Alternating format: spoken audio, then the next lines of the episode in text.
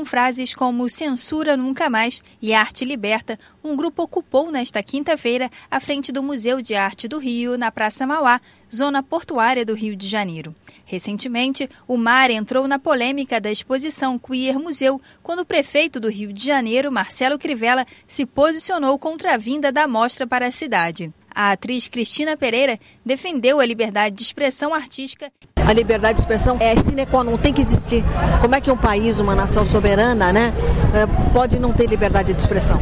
A arte é realmente a, o canal que você tem de expressão, né? É a cara do país, é a cara da nossa, da, da nossa história. A pessoa pode gostar ou não gostar de uma obra de arte, isso é diferente. É uma questão de gosto pessoal. Então você não é obrigado a entrar no museu, nem num espetáculo de teatro, e nem a ouvir uma música.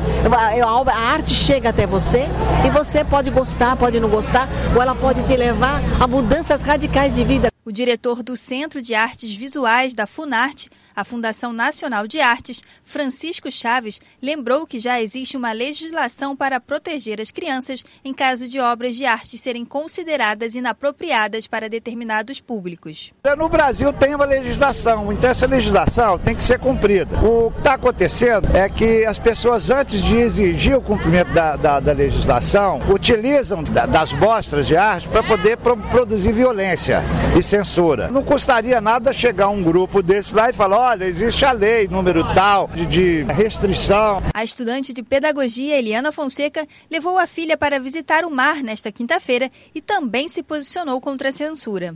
Eu acho que é só ter bom senso, ética, respeito com outros. Cada um tem liberdade para escolher. Eu acho que a censura não é legal. Eu não sou obrigada a levar meu filho. Eu levo se eu achar que devo levar. A exposição Queer Museu foi cancelada no Espaço Santander Cultural em Porto Alegre, no Rio Grande do Sul. A exibição sofreu ataques de pessoas que acusaram a mostra de promover a zoofilia e a pedofilia. Com informações de Vladimir Platonov, da Agência Brasil, do Rio de Janeiro, Joana Moscatelli.